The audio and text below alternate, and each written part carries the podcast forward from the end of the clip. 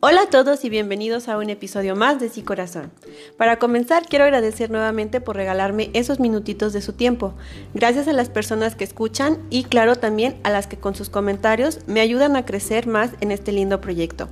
El día de hoy también tendremos un episodio especial, porque recuerden que lo que escuchan aquí viene de mi corazón, de tu corazón y por lo tanto el nuestro.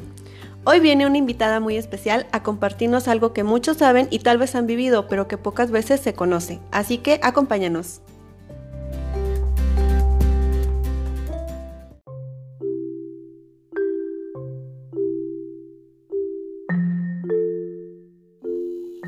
Y bueno, como ya les dije, hoy tenemos una invitada muy especial. Ella es más conocida como Maestra Toñita. Yo tengo el privilegio de también poderle decir mamá. Y sí, como lo escucharon, ella es mi mamá. Ella es actualmente maestra jubilada, pero les platico que estuvo, este, duró 30 años de servicio, aproximadamente unos 27 como titular de grupo y los últimos tres años estuvo a cargo de la biblioteca en donde ella pues se encargaba de también dar clase a todos los niños, a toda la escuela. Así que bueno, vamos a escuchar qué nos viene a contar el día de hoy. Como ya lo dijo mi hija, mi nombre es Antonia Santa Cruz Hernández y soy egresada de la Benemérita y Centenaria Escuela Normal del Estado de Durango. Eh, todos mis alumnos mejor me conocen como la maestra Toñita. Y bueno, ¿qué nos viene a platicar el día de hoy, maestra Toñita?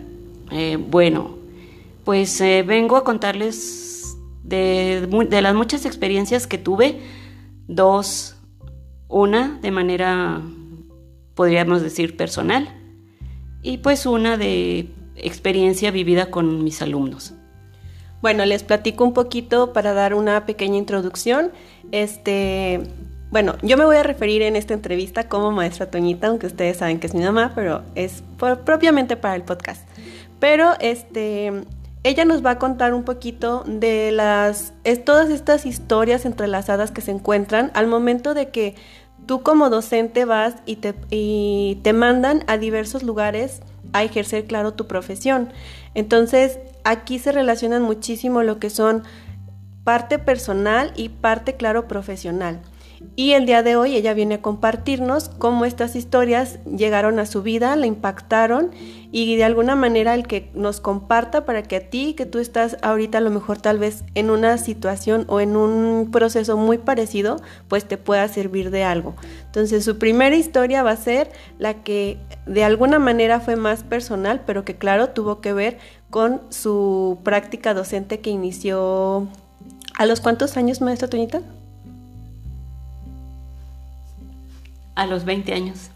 A los 20 años. Entonces estaba muy pequeña eh, cuando ella tuvo su primera aventura como mm, docente y que claro, ¿en qué lugar fue donde inició? Mi primer lugar de trabajo fue en Las Quebradas, en un lugar conocido como Las Flores. Eh,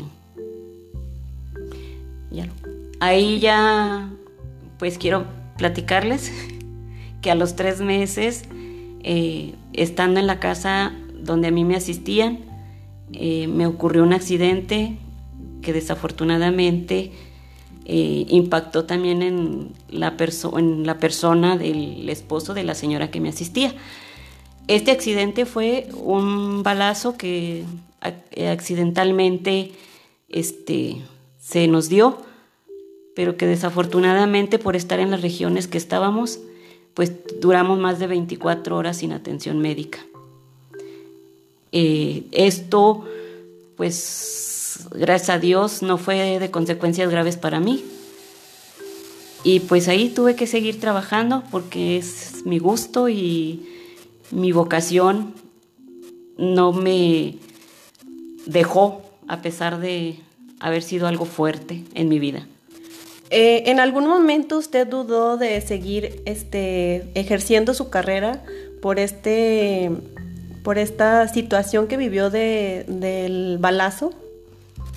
Pues al inicio sí, porque me mandaron de regreso al mismo lugar y el miedo era que volviera a ocurrir algún accidente porque como les dije, pues otra persona también salió perjudicada y en este caso se generaron rencillas familiares en un pueblo tan pequeño, un ranchito en donde eran dos o tres familias.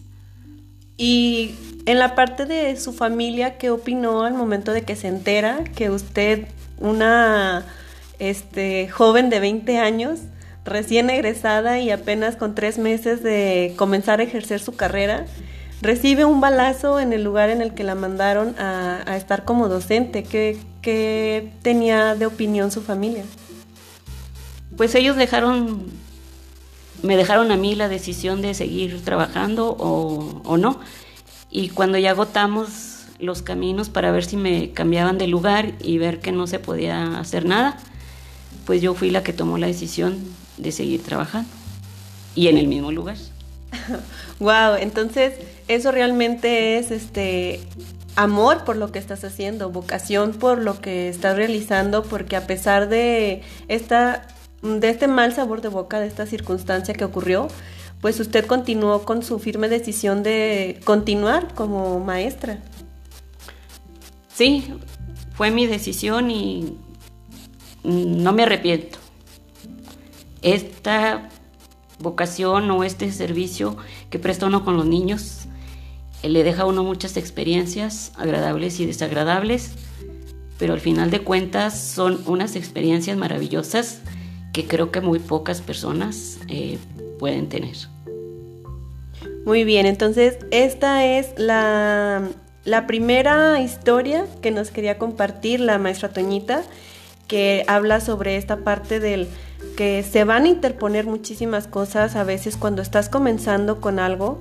Puede ser a lo mejor un proyecto, puede ser tu, tu carrera, puede ser tu primer trabajo, puede lo que se te venga a la mente pero está en ti, en el cómo lo tomas, en el qué puedes aprender y en el cómo poder este, sobrellevarlo para saber por qué camino te vas, porque es lo que ella comenta, ¿no?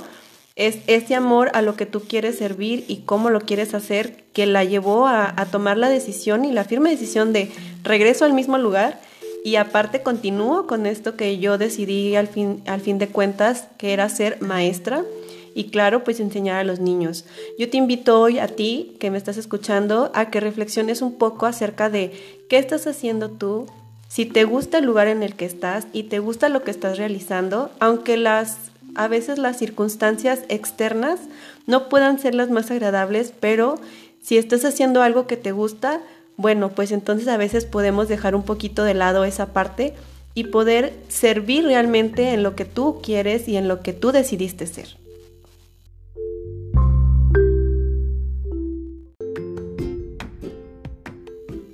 Y bueno, para comenzar a hablarnos de la segunda historia que nos tiene preparadas la maestra Toñita, quiero compartir con ustedes una frase de Carl Jung que dice, conozca todas las teorías, domine todas las técnicas, pero al tocar un alma humana, sea apenas otra alma humana.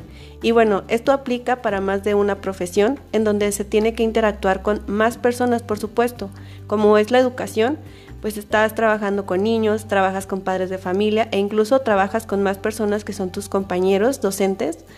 Y, tenemos que tener muy en claro esta parte de que al ser humanos todos, pues tenemos que entender que trabajamos con almas humanas y que no es simplemente decir yo sé muchísimo de este tema, yo domino muchísimas técnicas, pero si no aprendemos esa parte de la humanidad, entonces a veces no nos sirve de nada el conocimiento que podemos tener.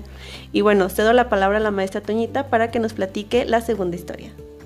Bueno, esta historia que les quiero compartir es de un niño de primer año. Este niño, así como lo conocí el primer día, así duró todo el ciclo escolar que como decimos este, coloquialmente, lo, le veíamos el almohadazo y duró con su almohadazo todo el año. Este niño estaba desatendido totalmente por su mamá y pues el niño ni siquiera comía en su casa. En mi escuela en donde estaba yo daban desayunos calientes y pues cuando pasaba yo con el grupo veía el apetito voraz que tenía el niño y cómo degustaba todo lo, la comida que le daban. Y miraba a su alrededor viendo a ver qué compañero pues dejaba algo para que se lo dieran a él. Y el día que les tocaba lentejas, él comía a cuerpo de rey, porque los demás no querían. Y aquí es donde los maestros logramos captar en toda su extensión lo que uno puede lograr con un ser humano. Pues este niño, al no tener el apoyo de su familia, y tú darte cuenta al final del año que ese niño con todas sus carencias eh, logró captar todos los aprendizajes que tú le transmitiste, es algo que se te queda de por vida. Es algo que te marca como maestro. Wow, qué impactante es eh, que cuando una persona se da cuenta de que alguien más tiene carencias y que claro, tú no le vas a solucionar la vida, tu maestro no le vas a cambiar el contexto de lo que él vive en su familia, pero que tú sabes que está dentro de ti y que tú puedes hacer algo por él porque cuando esos minutitos, esas horas que tú lo ves en la escuela, puedes marcar una gran diferencia para esa personita. Puede ser algo que donde él se sienta seguro, una persona que, que le brinde seguridad y que por tanto tú sabes que de eso depende que él pueda aprender no simplemente matemáticas, no simplemente español, sino que puede aprender algo de la vida, que hay personas que están dispuestos a ayudarlo y apoyarlo para que él mejore esa situación en la que está. Entonces es muy importante, muchísimas veces nos cerramos en, nuestros, en nuestros trabajos, no, no podemos ver a veces más allá y hay personas que claro que lo hacen y felicidades si tú eres de esas personas pero tenemos que aprender a, humanizarnos y ver entonces ese otro lado porque muchas veces olvidamos lo que hay detrás de, nuestros alumnos, olvidamos lo que hay detrás de nuestros compañeros y entonces ahí suceden cosas en donde pasan desapercibidos muchos, muchos detalles y tú dices, ¿por qué ese niño no aprende nada? Cuando no te has puesto a ver su otro lado de la moneda, que es porque simplemente tiene demasiadas carencias y aunque tú no las vas a poder arreglar, bueno, de alguna ayuda puede ser, ¿no, maestra Toñita?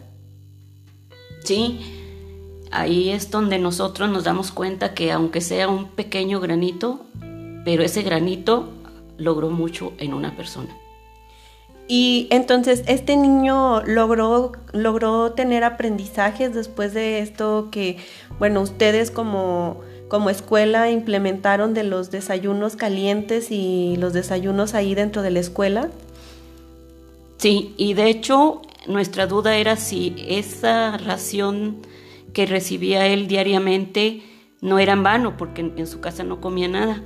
Y afortunadamente las nutriólogas nos dijeron que era suficiente, aun cuando él fuera su única comida al día. Entonces, pues lo comprobamos, por lo menos yo con él, al ver que sí logró los aprendizajes esperados en el ciclo escolar. Wow, pues aquí vemos cómo este, gracias a que a veces tenemos esta iniciativa o se tiene esta iniciativa por parte de escuelas, maestros y claro, con apoyo de algunos padres de familia, lograr y bueno, con instituciones también que puedan brindarte apoyo en materias o en, en alimentos, pues puedes fortalecer esa educación para los niños y brindarles pues un refugio seguro, por lo menos en esas horas que se encuentran dentro de la escuela. Maestra Teñita, yo quiero preguntarle a usted, em, ¿ha tenido alguna experiencia donde, claro, también se ve involucrado el trabajo arduo de los padres de familia? Porque, bueno, finalmente la educación de un niño, pues depende de, del niño, del maestro y, claro, pues también del apoyo de los padres de familia. ¿Ha tenido una experiencia que también sea grata para usted en el trabajo con padres? Pues sí he tenido muchas, pero ahorita recuerdo de un niño que ya tenía tres años en primero, que había pasado por otras manos de maestros y pues no habían logrado que él aprendiera. De hecho, cuando yo lo recibí, aquí es donde entró el trabajo de los padres de familia junto con nosotros, porque la, la mamá dejó de trabajar y se enfocó 100% a él, lo llevó al CRE y lo estuvo llevando a que recibiera apoyo. Y entonces ya involucrado, padre de familia, yo como maestra y el apoyo adicional del CRE, ese niño que ya tenía tres años en primero y que el psicólogo lo diagnosticó como un niño este, de coeficiente intelectual bajo, porque para él un niño de 10, de 9 años, casi 10, lo consideró como un niño de 5 años y palabras de él que me dijo, maestra, si usted logra que el niño mínimo sepa las vocales y los números del 1 al 10, dése por satisfecha y usted sentirá que ha logrado mucho con ese niño.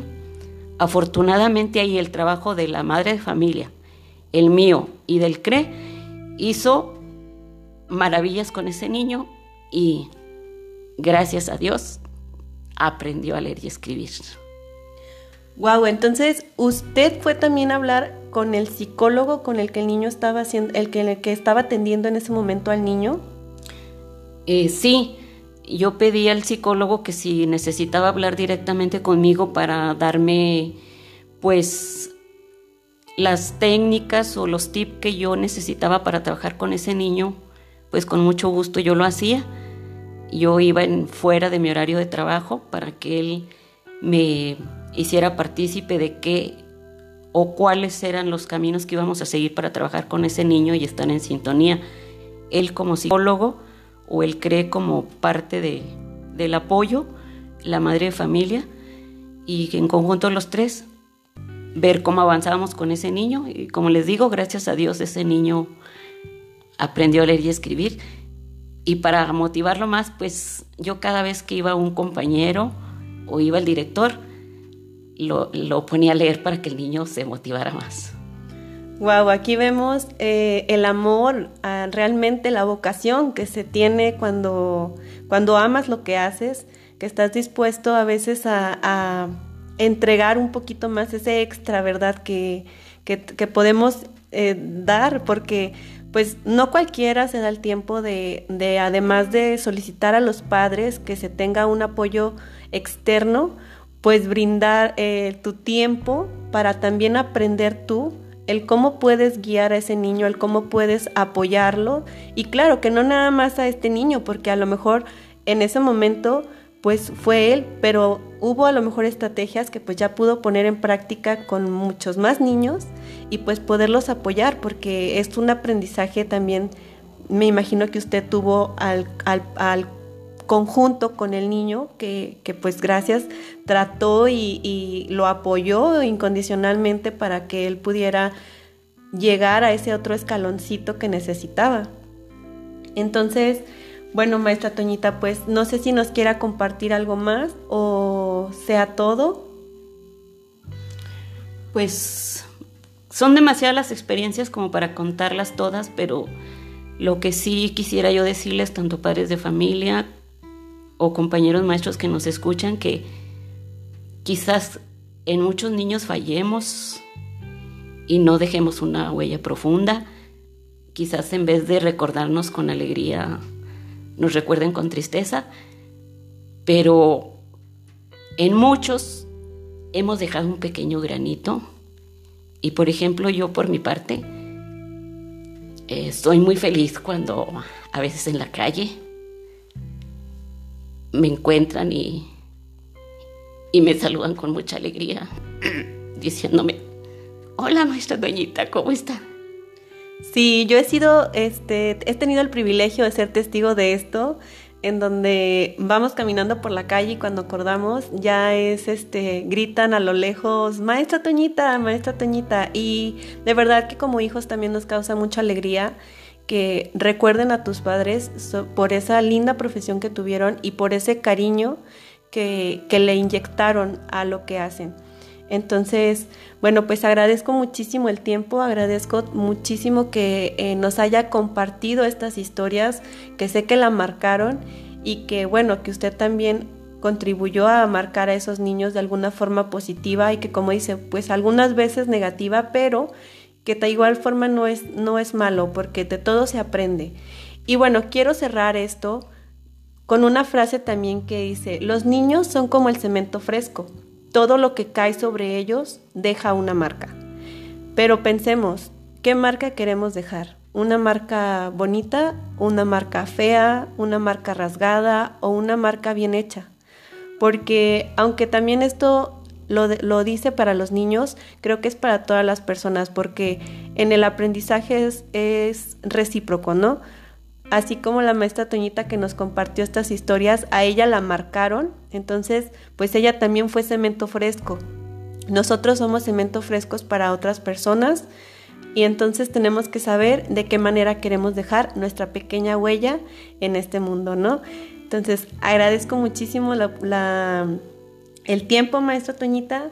Espero que si tú que estás escuchando esto fuiste compañero de trabajo de la maestra Toñita, si fuiste un alumno, puedas ponerte en contacto con nosotros en la red social de Si Corazón Had Me en Instagram y nos cuentes alguna historia o alguna anécdota que recuerdes con ella o de ella, porque sabemos que 30 años de servicio deja puerta para muchísimas historias, para muchísimas anécdotas y por supuesto estaría encantada la maestra Toñita de escuchar alguna que tuvieras que platicar. ¿Algo que quiera decirle a algún alumno que esté escuchando? Pues nada más de que todos y cada uno ocupan un lugar en el corazón de los maestros, aunque no lo crean. Muchísimas gracias, maestra Toñita. Y bueno, gracias a ti que escuchaste esto, que te diste el tiempo. Este, agradecemos de todo corazón. Recuerda que lo que aquí se escucha viene de mi corazón, de tu corazón y por lo tanto el nuestro. Hoy nos tocó escuchar el corazón de la maestra Toñita y agradecemos que te hayas quedado hasta este último minuto a escucharla. Recuerda que nos puedes encontrar en la red social de Instagram en sicorazón.hadme. Estaré contenta de escuchar tus comentarios y bueno, nos vemos en un siguiente episodio. Hasta pronto.